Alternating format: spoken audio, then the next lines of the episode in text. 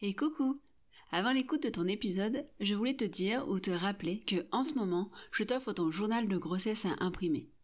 Ton journal de grossesse, c'est un petit livret dans lequel tu peux noter, semaine après semaine, les éléments dont tu as envie de te souvenir après ta grossesse, que ce soit tes rendez-vous ou ce que tu as ressenti, la première fois que bébé a bougé ou les premières contractions. Bref, c'est ton journal, à toi de noter ce qui est important pour toi. Et, petit plus, à chaque semaine de grossesse, tu pourras trouver des petites informations sur l'évolution de ton bébé, mais aussi sur les changements dans ton corps. Pour faire simple, ton journal de grossesse, c'est le petit outil en plus pour t'accompagner sereinement durant ta grossesse. Et je te l'offre gratuitement. Alors, rendez-vous sur mon site pour le télécharger dès aujourd'hui. Je te rappelle mon site douladefait, tout attaché sans accent.fr, douladefait.fr. Allez, je te laisse à l'écoute de ton épisode.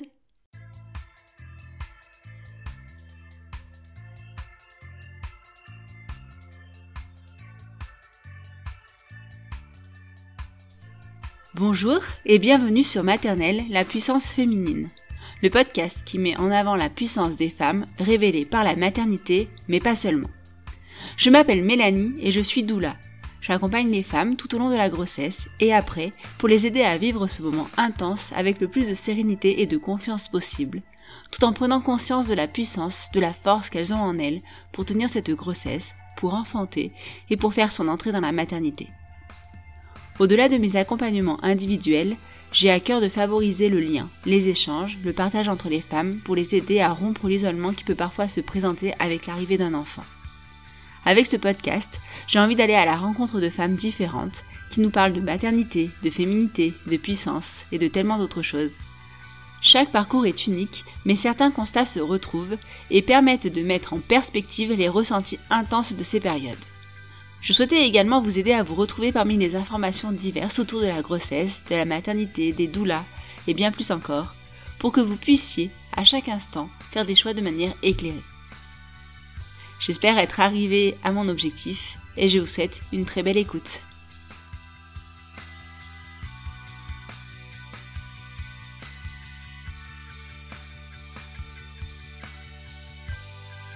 Bonjour et bienvenue sur ce nouvel épisode de Maternelle, la puissance féminine. Aujourd'hui, j'ai eu l'honneur d'échanger avec Delphine. Nous avons eu un échange hyper intéressant, mais il est difficile d'en définir un thème. Nous avons parlé maternité, reconversion professionnelle, préménopause et rapport au corps.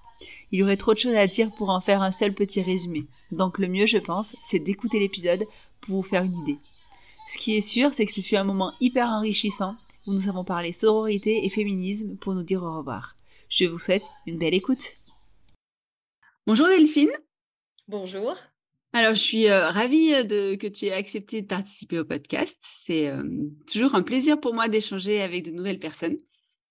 Mais je pense que c'est enrichissant pour moi aussi. Oui, ouais, c'est une découverte pour le coup.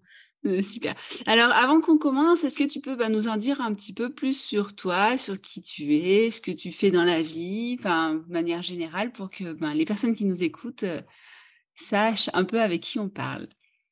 D'accord. Alors, donc je suis Delphine, j'ai 49 ans, je suis maman d'un jeune adulte de 18 ans et euh, j'ai fait un burn-out il y a deux ans et aujourd'hui je suis en reconversion professionnelle pour ouvrir une librairie et euh, je travaille sur le, développement euh, personnel et je suis assez sensible à la place des femmes dans la société et c'est aussi pour ça que j'ai eu envie de, envie de te répondre et de, et de jouer le jeu avec toi aujourd'hui.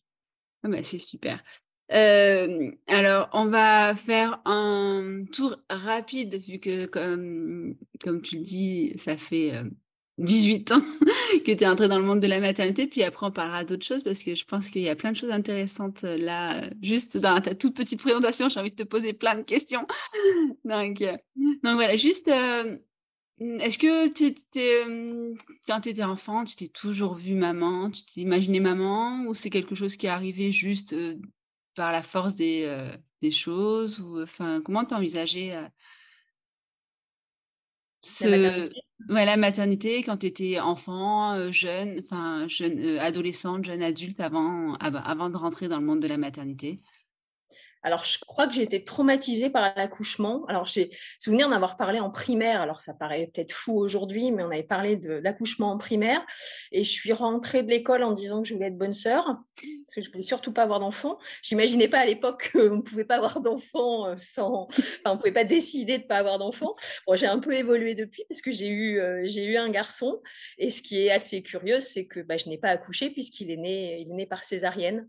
Donc peut-être qu'il avait entendu cette peur et qu'il s'est positionné de manière à ce qu'on vienne le chercher finalement.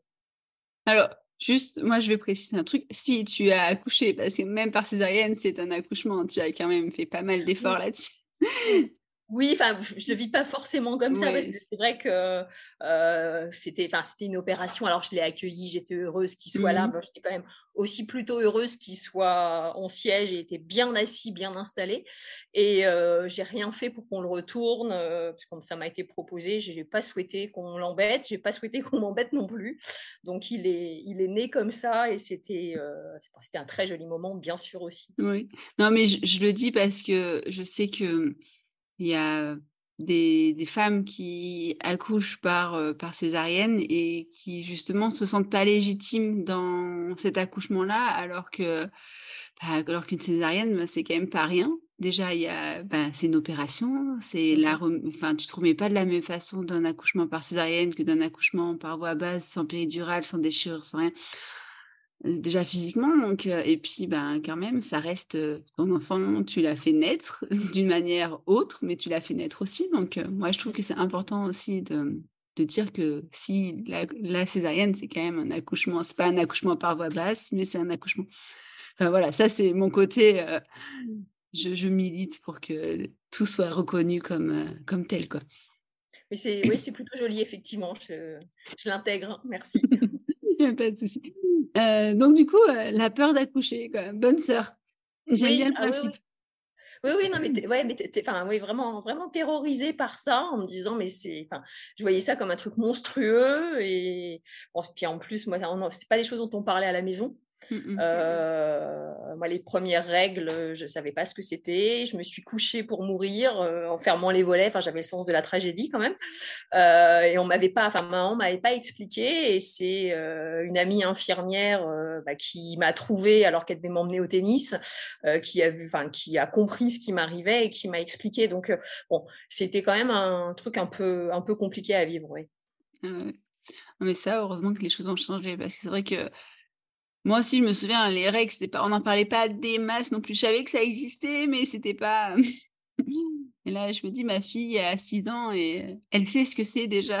Et je me dis, là-dessus, je suis contente. Quoi. Ouais, moi j'ai, moi j'ai un garçon et je lui ai expliqué, alors mmh. peut-être pas à 6 ans, mais à 12 ou, à 12 ou 13, euh, l'âge où j'imaginais que ça arrivait aux petites copines de l'école, en disant que bah oui, elles peuvent, euh, euh, il faut les accompagner, il faut être avec elles et puis savoir ce que c'est, oui. oui donc, donc du coup, ouais, c'était compliqué tout ça. enfant, c'était pas, tu t'envisageais pas là-dedans. Et du coup, bah, c'est arrivé naturellement finalement, j'imagine, ou c'était un projet un peu plus long, le temps d'accepter d'accoucher justement, d'avoir un enfant. Bah, je me suis mariée et bah, quand on se marie, on a des enfants. Enfin, c'était, ça faisait partie du truc.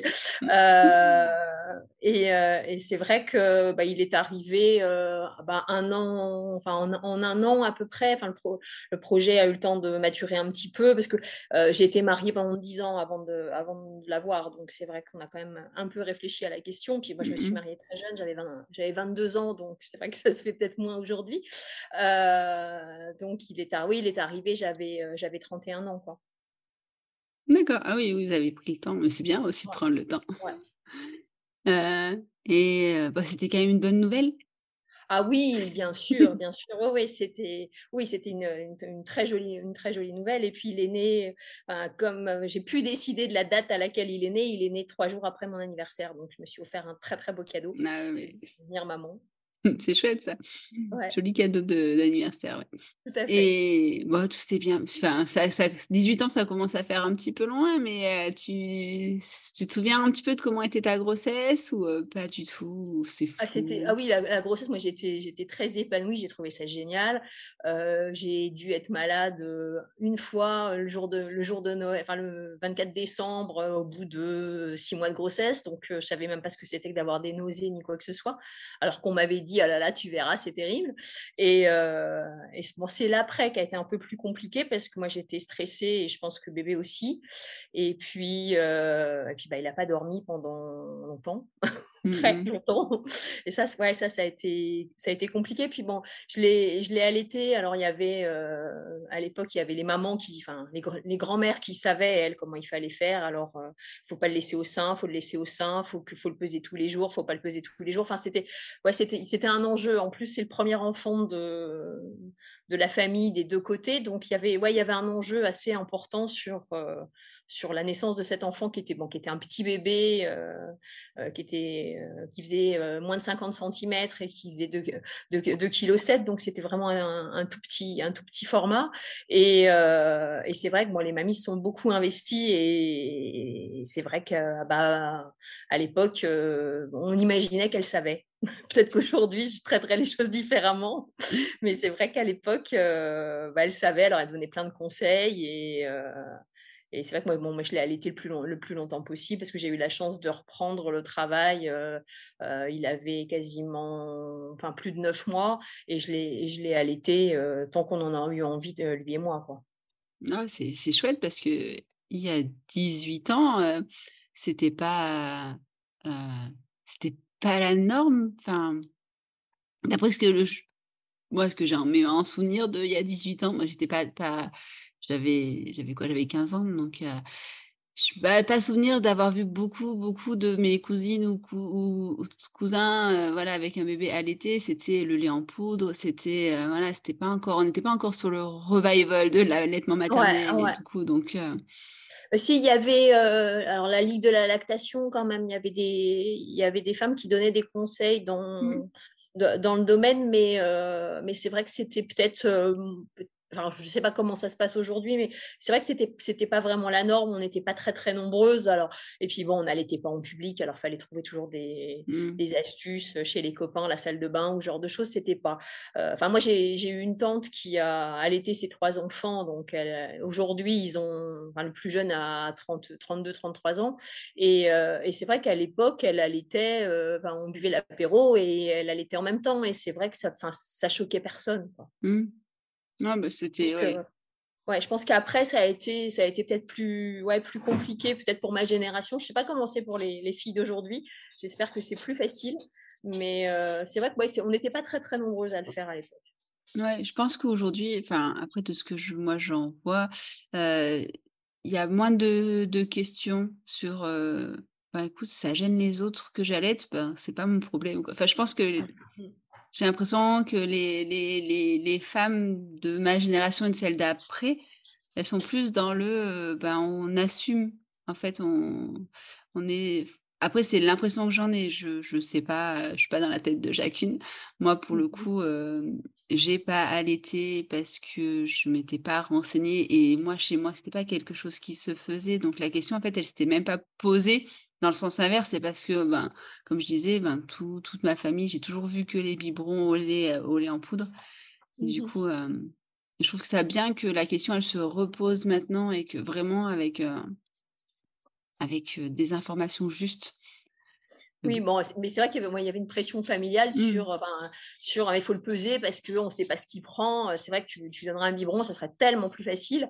Mmh. c'était ouais, c'était pas, ouais, c'était pas évident dans la famille. Ouais. Ouais, j'imagine.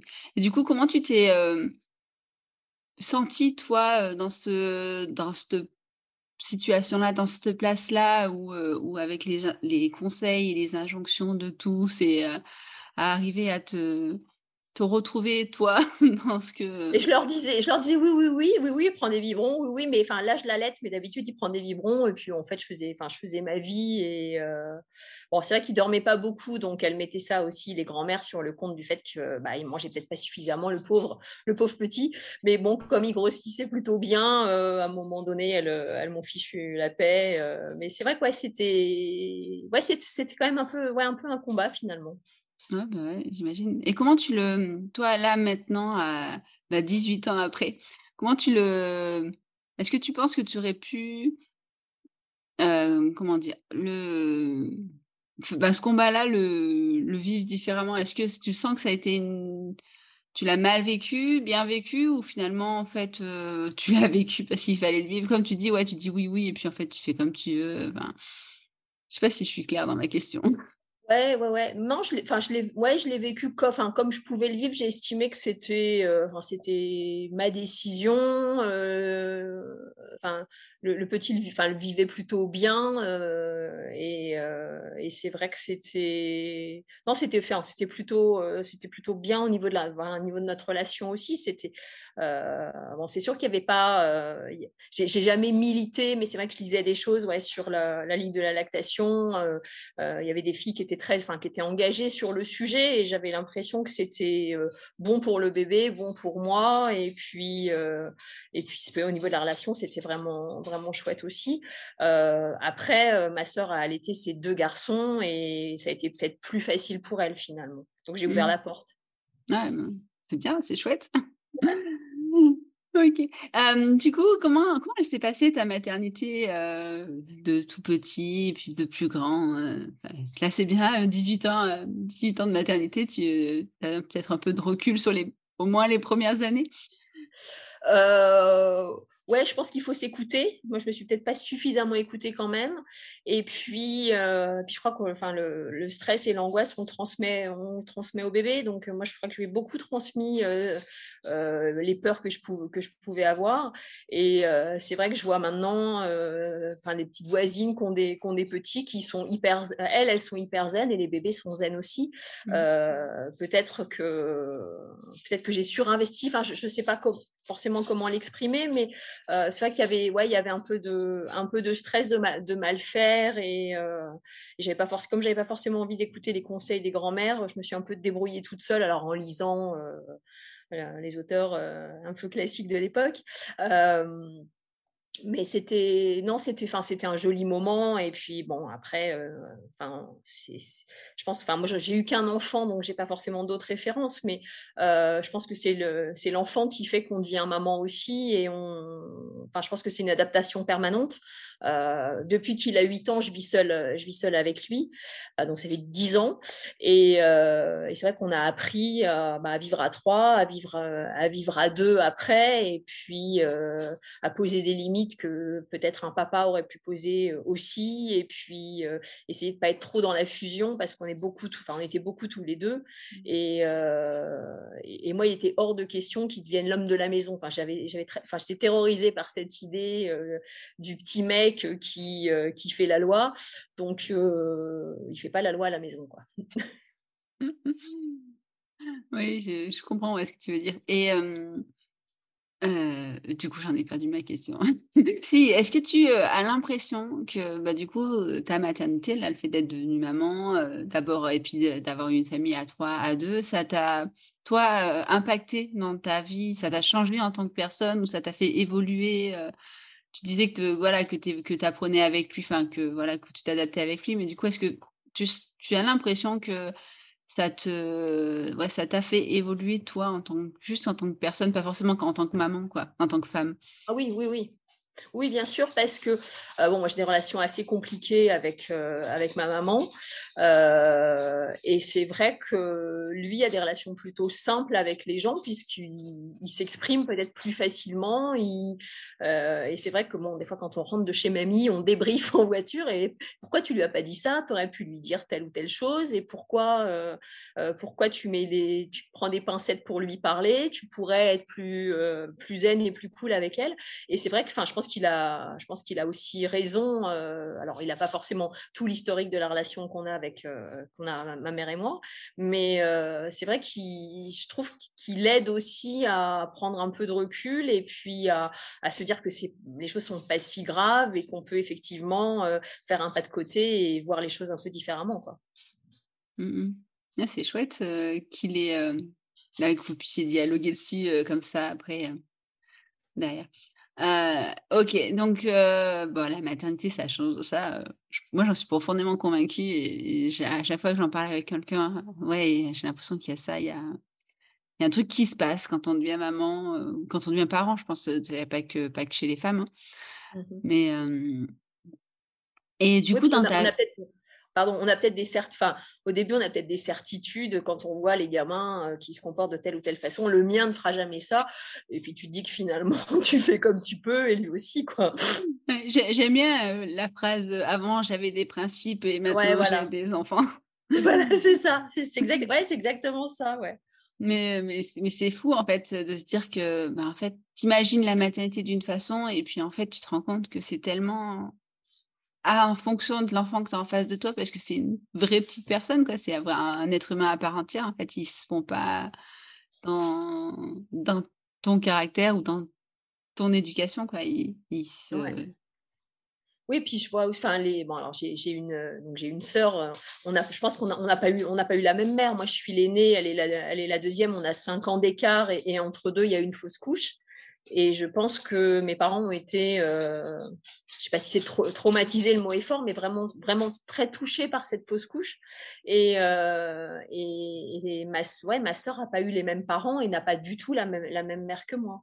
Mmh et c'est et j'imagine que pour, euh, pour, les, bah, pour mes neveux, euh, c'est la même chose, puisque on, on, j'imagine qu'on s'adapte chaque, on s'adapte à l'enfant qu'on a, à la fratrie, comment on réagit vis-à-vis de l'un, vis-à-vis du groupe. Enfin, c'est c'est vrai que je, enfin, je, compare, je compare la famille à une meute, moi, toujours. Et je me dis, chef de meute à la maison, c'est moi, toi, tu es le louveteau. Bon, 18 ans, le louveteau, il a des velléités. Mais, euh, mais c'est vrai que ouais, je pense que, enfin, on est des animaux sociaux, comme disaient, comme disaient mmh certains. Et, euh, et c'est vrai que, enfin, je pense qu'on s'adapte en, permanence. Et, et c'est vrai qu'il y a des fois où euh, bah, être le chef de famille, c'est pas toujours, c'est pas toujours facile non plus. Quoi. Non, mais c'est sûr. Et ok, bon. tu, tu, nous disais, je vais passer sur un autre sujet. Tu nous disais tu avais fait un, un, burn-out. Tu faisais quoi comme, comme métier avant, du coup? J'étais chargée de com dans de l'assurance. Mais j'ai toujours, enfin, j'ai toujours rêvé d'être libraire. Quand j'étais petite, je prêtais mes livres à mes copines en leur expliquant comment c'était super bien, comment il fallait mmh. absolument qu'elles le lisent. Et, et c'est vrai que moi, dans la famille, on n'était pas des entrepreneurs. Ou, enfin, il y a quelqu'un qui a été, enfin un oncle qui a été entrepreneur, qui a eu un restaurant, mais qui a vivoté toute sa vie, donc il n'était pas question de ça. Il fallait, euh, fallait avoir une vie euh, stable, euh, gagner de l'argent, et puis, et puis bon, bah, tes passions et tes rêves, tu les vis à côté, quoi. Mmh. Et c'est vrai que le, bah, le burn-out Enfin, j'ai travaillé avec quelqu'un qui m'a dit que le burn-out, c'était un cadeau mal emballé. Alors au début, je dis ouais, euh, super le cadeau. Et puis aujourd'hui, je me rends compte ouais, que c'est un, un, vrai cadeau parce que bah, on va à la recherche de soi-même et puis, euh, et puis on, on, se trouve. et, et c'est vrai que moi, cette idée de devenir libraire a, réémergé il y a un an et demi. Et, euh, et aujourd'hui, c'est vraiment ça que j'ai envie de faire. Et puis à l'âge que j'ai, c'est aussi le moment de prendre du temps pour mmh. moi. Moi, j'ai la chance que mon fils euh, soit élevé, soit grand. Il est à la fac. Aujourd'hui, euh, je vais plus aux, réunions parents-prof. Euh, c'est la première année que je connais pas ses profs. et c'est vrai que ça, enfin, je vais avoir du temps, du temps pour moi aussi. Et je pense que c'est le bon moment peut-être pour, pour entreprendre. Ouais, mais c'est, c'est, chouette. C'est, je trouve ça bien de même à, à long terme de pouvoir à un moment donné essayer et puis, euh, est-ce que tu sens, euh, alors la question elle va peut-être être un peu, est-ce que tu sens que en tant que femme, c'est plus difficile que si tu avais été un homme? Pour entreprendre? Ouais. Euh, Aujourd'hui, j'en sais rien. Je, je, me mets, enfin, j'ai pas envie de me mettre cette barrière-là. Je trouve que c'est un mmh peu, c'est un peu facile. Euh, ouais, je, trouve que c'est un peu facile. Bon, en même temps, euh, c'est sûr que bah, je travaille sur euh, ma cliente, ma cliente cible, et bah, je sais que a priori, le samedi matin, elle fait ses courses, elle fait son ménage, ce genre de choses. elle est peut-être dispo à d'autres moments qu'un mec. Euh, mais je crois que les filles, euh, les filles d'aujourd'hui, elles sont plus, elles sont plus dans le partage des tâches et dans le dans, des équilibres de vie que moi je pouvais être quand j'étais quand j'étais mariée. Donc, euh, je pense qu'aujourd'hui, euh, enfin, j'espère qu'aujourd'hui il y a moins de différence entre euh, un homme et une femme. Et pour l'entrepreneuriat, bah, aujourd'hui je m'entoure de filles, alors c'est peut-être plus facile aussi parce que la banque c'est une fille, l'agent immobilier c'est une fille. Enfin bon, c'est voilà, je travaille. Aujourd'hui, je suis plutôt dans un milieu de femmes, ouais. Et j'ai l'impression que c'est beaucoup le cas quand on entreprend en tant que, en tant que femme. on s'entoure plus facilement de femmes. Enfin, j'ai un peu cette impression-là parce que bah, du coup, moi aussi, je me lance et, et je suis pas la seule. Enfin, j'ai l'impression que c'est un peu ça. C'est plus facile parce que il y a quand même, même si j'entends le, j'ai pas envie de prendre ça comme excuse et je suis d'accord. Il y a quand même des, des barrières sociales qui sont, euh, qui sont là et même si on, on, essaye de les casser un petit peu au fur et à mesure, euh, c'est pas, pas toujours simple de se retrouver face, euh, face à un club de mecs qui, qui, qui te regarde de haut parce que tu es une femme et qui essaye d'entreprendre. Mais ouais, mais c'est bien de ne pas vouloir avoir cette barrière-là. Mais c'est vrai que oui, j'ai lu aussi que les femmes demandent moins de, moins de crédit que les hommes pour entreprendre, moins de prêts, et que quand elles en demandent, elles demandent des prêts de moindre, de moindre valeur que les, que les mecs par principe. Et je trouve ça, enfin, je trouve ça triste de se dire, je me limite déjà, même avant d'avoir commencé. Mmh, mmh. Non, mais c'est fou en fait, quand tu, quand tu lis les études, de te rendre compte que qu'il y a plein de choses où en tant que femme, tu, tu, tu te limites parce qu'en fait, tu as été éduquée comme ça, où tu dois prendre moins de place, tu dois demander moins. C'est toi qui vas au service des autres. D'ailleurs, dans, les, dans la majorité des, des entreprises fondées par des femmes, bah, c'est beaucoup de care, du, du, service à la personne, du voilà, c'est pas c'est ça a été prouvé quoi. Et je trouve ça fou qu'on en soit encore là quoi. Oui, puis les, enfin, moi je travaillais en assurance et en assurance vie. C'est vrai que les aidants euh, sont quand même euh, très très majoritairement des aidantes. Mmh et c'est vrai que ce sont des, bah, des femmes qui ont arrêté de bosser euh, au moment de la maternité pour élever leurs gamins, qui rebossent et qui s'arrêtent de nouveau parce que il faut gérer une mère, une grand-mère, une tante. Et, et c'est vrai que je, je, trouve ça fou aussi, quoi. Mmh il y a encore du boulot, quoi. Il y a du boulot, ouais. Ok, bon, alors, euh, on va parler d'autres choses, euh, parce que tu m'en as parlé un peu tout à l'heure en off. Euh, donc, on a parlé de la maternité qui a un gros, gros changement dans la vie d'une femme pour les femmes qui décident de, devenir mère ou pour les femmes qui peuvent devenir mère, parce que c'est pas malheureusement pas toujours le cas. Puis il y a un autre changement qui arrive. On a parlé aussi des règles, des premières règles, donc on va arriver bah, à l'étape d'après. Tu me disais que tu sentais déjà les, les premiers, les prémices de la préménopause. Tu, tu acceptes de nous en parler un petit peu du coup? Oui, alors moi je suis, en, je suis sous pilule en continu depuis, depuis un bon moment, donc c'est vrai que je le vis, enfin, j'ai pas j'ai pas tellement les bouffées de chaleur ou pas trop ce genre de choses euh, mais j'ai commencé à grossir un peu. Alors bon effectivement je suis aussi euh, à la maison puisque j'ai fait une rupture conventionnelle et euh, donc je, commence à bosser mais à la maison. Donc peut-être que je grignote un peu plus aussi j'en sais rien mais c'est vrai que j'ai commencé à prendre à prendre un peu de poids et c'est bon c'est toujours un peu compliqué. Et j'ai vu ma gynéco il y a un mois alors elle part à la retraite donc ça pose aussi quand même question de l'accompagnement. Et, c'est vrai que quand je lui ai parlé de, bah, de ce poids, elle hausse un peu les sourcils en me disant «Ah, Madame, vous allez avoir 50 ans. je trouve ça un petit peu dommage qu'il n'y ait pas un accompagnement autre. Alors peut-être qu'il existe, mais moi pour le moment, je ne l'ai pas trouvé. Donc s'il y a des pistes, je, suis, enfin, je prends. Mmh. et c'est vrai qu'il y a ce, enfin, oui, ce, enfin, ce vieillissement qui est finalement, bah, c'est la fatalité. arrête de manger des gâteaux et puis, euh, et puis ça ira mieux. Quoi. Et je trouve ça, je trouve ça un peu triste et, vachement culpabilisant. Et euh, peut-être, que, peut-être qu'il y a des choses à faire dans ce domaine-là aussi. Ah bah oui, de toute façon, je pense que je suis persuadée qu'il y a plein de choses à faire dans plein de domaines et tout.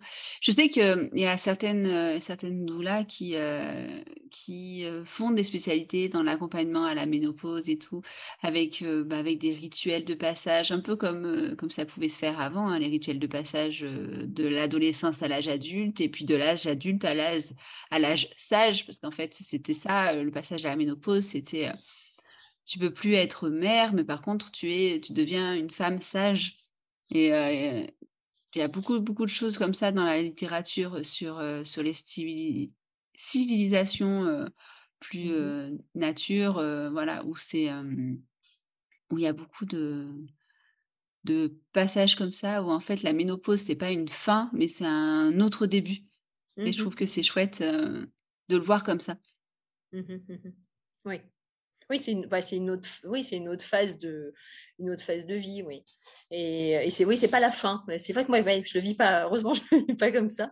Mais heu, mais c'est vrai que oui, c'est je pense que c'est encore comme ça que c'est compris par, heu, par beaucoup et peut-être par, heu, par des soignants aussi et alors bon, la gynéco part à la retraite, donc elle est elle est âgée elle a, elle a peut-être, une vision des choses un peu archaïque.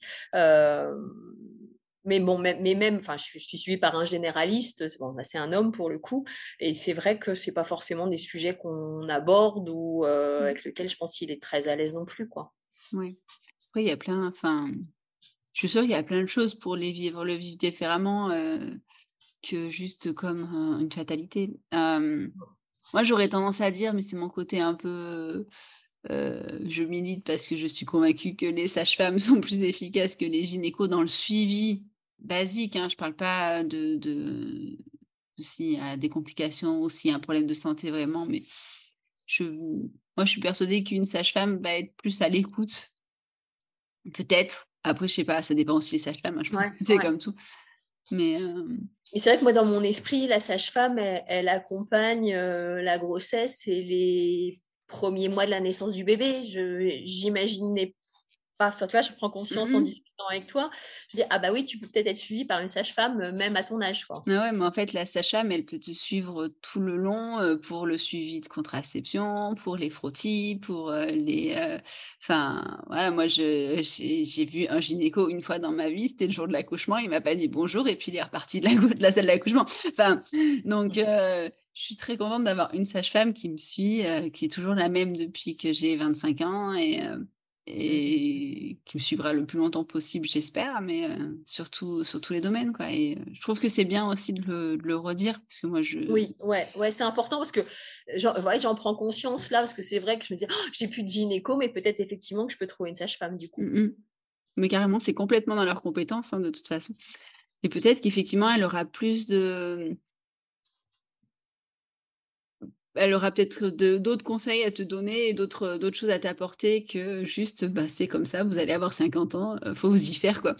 Oui, c'est ça, ouais. Parce que Acheter acheter des pantalons plus grands et arrêter de nous enquiquiner madame.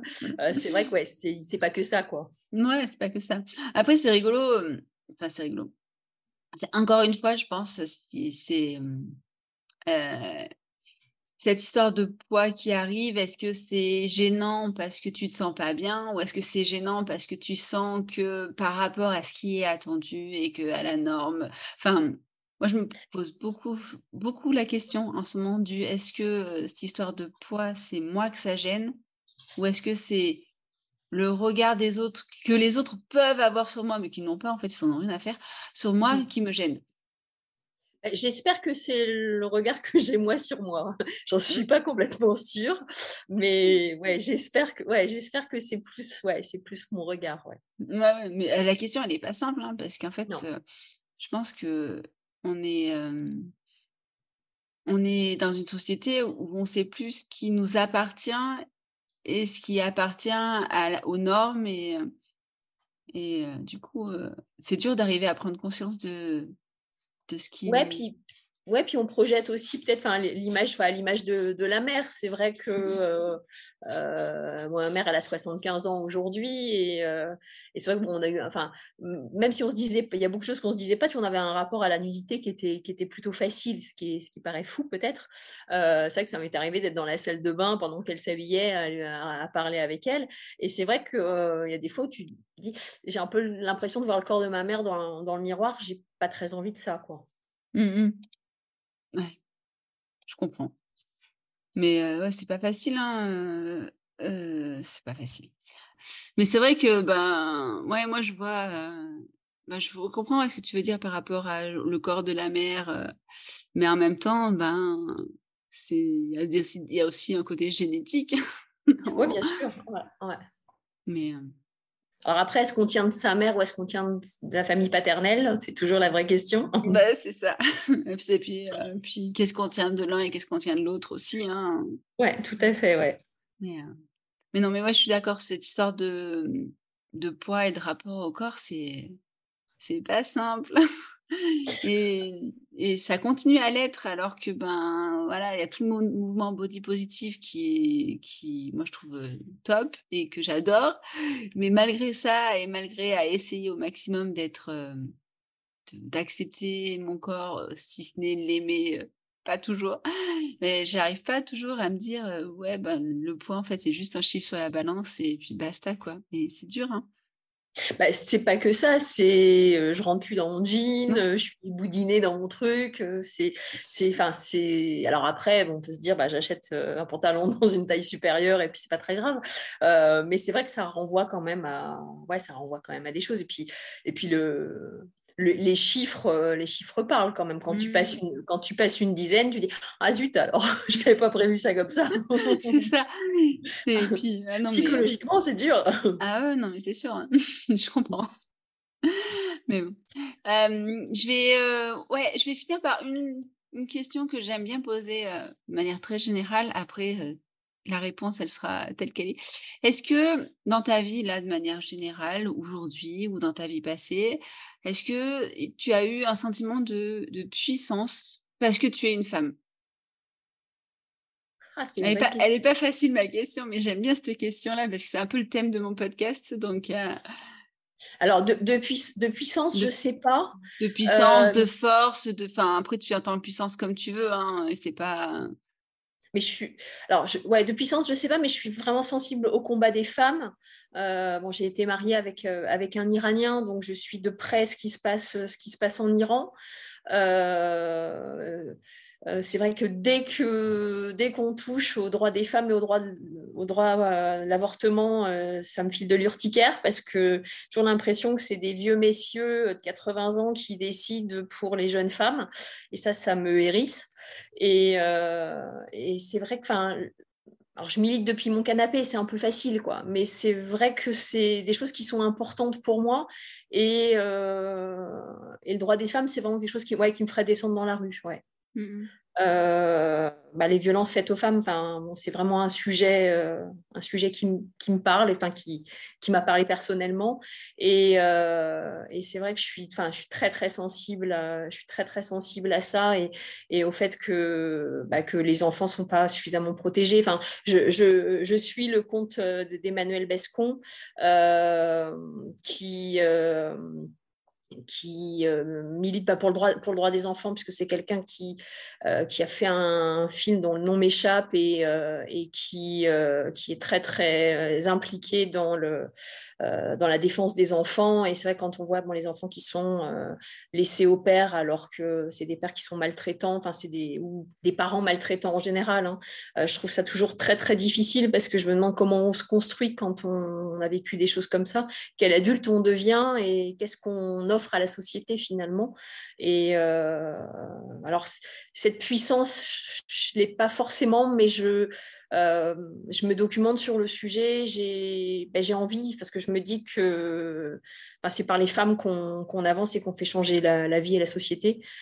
donc oui, le pouvoir, on, l'a. Je ne suis pas sûre d'être capable de le prendre, mais je pense que le pouvoir, on l'a. Et je, vois les, jeunes, femmes et les jeunes filles se défendre et puis se, se positionner pour leurs droits. Enfin, je connais une, gamine, elle a, elle a 14 ans. Aujourd'hui, elle, elle, se, dit lesbienne. Euh, elle ne sait pas demain ce qu'elle sera, mais aujourd'hui, bah, elle a une copine et puis, euh, et puis elle ne s'épile pas parce que ça l'emmerde. Et, c'est vrai que je me dis, waouh, mais elles sont, libres et c'est beau et euh, j'ai envie qu'elles aient le droit de, vivre ça et de l'exprimer et qu'on arrête de les juger. Mmh. Non, mais c'est sûr, elles sont, elles sont incroyables, ces, ouais, ces, jeunes filles. Ouais, ouais, puis puis bon, elle, voulait un, drapeau parce qu'elle était allée à la Gay Pride. Je lui ai offert son drapeau. J'ai eu l'impression de militer indirectement. Enfin, c'était voilà, c'est ouais, c'est vachement joli quoi. Mmh et, c'est vrai que pour lutter contre l'obscurantisme, il faut des filles comme ça, il faut, il faut de la lumière. Et, euh, c'est vrai qu'elles sont lumineuses, elles sont belles. Et, euh, et je suis, enfin, je suis fière d'elle, même si moi j'ai, plutôt des garçons puisque j'ai un fils et deux neveux. J'ai pas, j'ai pas de filles dans la famille, mais dans l'entourage proche, j'en vois une ou deux et je me dis, euh, elles sont costauds quoi. Mmh ouais, après les garçons, ils peuvent aussi euh, euh, avoir un poids. je pense c'est aussi un vrai point. Hein. Oui, alors, euh, enfin, moi, je, fais tout pour l'éduquer pour que ça soit un bon humain. Enfin, on avait échangé un peu sur le, sur le sujet à un moment donné. Et euh, ouais, moi, j'ai envie que ça soit un bon humain et qu'il soit capable de défendre le droit des filles. Et puis, de, enfin, je veux pas en faire un gros con, pardon. je veux vraiment que ça soit un, bon humain. Et euh, je, fais, je fais tout pour. mais je pense que les filles, elles elles se, elles se défendent beaucoup mmh seules. Alors, peut-être que demain, il sera capable d'aller aux manifs et d'exprimer euh, qu'il faut laisser les filles tranquilles et, mmh, mmh, mmh. prendre, aussi, prendre aussi le pouvoir. Je ne suis pas sûre qu'aujourd'hui, il soit, il soit investi là-dedans. Oui. je ne sais pas comment sont les autres garçons, mais le mien, il ne se sent pas quand même très concerné aujourd'hui. C'est vrai que moi, je suis plus entourée de femmes, de, filles, de, filles, de jeunes filles, et du coup, je ne me rends pas compte euh, l'état des, garçons et des hommes. Euh, actuellement là-dessus. Mais moi, je suis impressionnée par. J'ai une amie étudiante qui a 22 ans et, et moi, elle m'impressionne par sa force déjà. Enfin, je me dis, moi, 22 ans, enfin, j'étais pas, pas là-dedans, clairement. J'étais déjà convaincue que, que le féminisme, c'était important, mais j'étais pas. J'étais pas impliquée dans ma comme je peux l'être maintenant. Là, moi, pour le coup, ma maternité, elle m'a euh, renforcé, mais plus, plus, plus euh, ce côté-là. Donc, euh, c'est vrai que quand je vois qu'à 22 ans, elle est comme ça, il y en a qui sont comme ça, elle me dit, mais, mais ça fait ça donne de l'espoir quoi. Oui c'est ouais c'est ouais c'est important. Et puis euh, et puis c'est vrai qu'il bon, y a des femmes qui se sont battues avant. Enfin je pense à Alimi à Veille et, et c'est vrai qu'aujourd'hui euh, ben, ma génération qu'est-ce qu'elle a qu'est-ce qu'elle a fait euh, pour les on a l'impression que c'était, enfin, c'était acquis finalement. Mmh, mmh. Euh, on a le droit de disposer de notre corps. Enfin, on l'a, on s'est pas posé de questions. Enfin, la pilule, c'était, euh, euh, c'était facile. Enfin, et, c'est vrai que peut-être que on s'est reposé sur les lauriers en disant bon, bah, le boulot est fait par les générations, les générations d'avant, et puis, puis maintenant, on n'a plus qu'à en profiter. Et, et, je crois pas que ça soit le cas. enfin, on le voit partout. Elles sont, mmh, les femmes, elles sont obligées de se, de se battre pour leurs droits, de se défendre et et il y a, ouais, comme on disait tout à l'heure, il y a un vrai gros boulot à faire. Quoi. Mmh, mmh.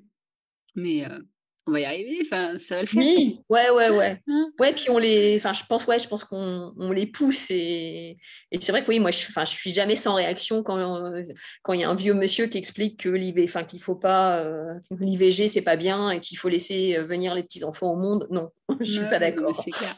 J'ai, d'ailleurs, j'étais trop contente là dans la semaine, c'était vendredi, quand le droit, le droit à, l'IVG a été autorisé par l'Assemblée nationale à rentrer dans la Constitution, à voir ce que le Sénat va décider. Je trouve que déjà, juste qu'il passe par l'Assemblée, euh, c'est un bon marqueur. quoi. Ouais, ouais. Alors après, il y a, quand même encore beaucoup de, de travail pour que ça soit fait, mais, mais c'est déjà, c'est déjà un bon pas. Et puis, c'est, ouais, significatif pour, les, pour, pour tout le monde. quoi. Mmh, mmh. C'est clair. Bon, bah, on va finir sur cette bonne note parce que je trouve que ça, c'était une bonne nouvelle. Après avoir comment ah oui, ça, oui, va, bien sûr. ça va évoluer. Mais ouais. je te remercie beaucoup pour cet échange. C'était hyper intéressant. Merci à toi. C'est ça, ouais, ça m'a beaucoup apporté. Je vais aller chercher une sage-femme de ce pas. Et puis, ouais. Ouais. Et ouais. Et puis, ouais. Et puis, enfin, le message aux jeunes filles, enfin, battez-vous et les mères, les tantes, les grands-mères, ben, on est là aussi pour, mmh pour, vous soutenir parce que, ouais, on est consciente de la difficulté. Enfin, moi, je suis, je suis admirative encore une fois. Enfin, faut, je pense que c'est important de leur dire, quoi. Ouais, mais c'est clair. Moi, je suis sûre que la sororité, c'est, ça peut aussi amener beaucoup de choses.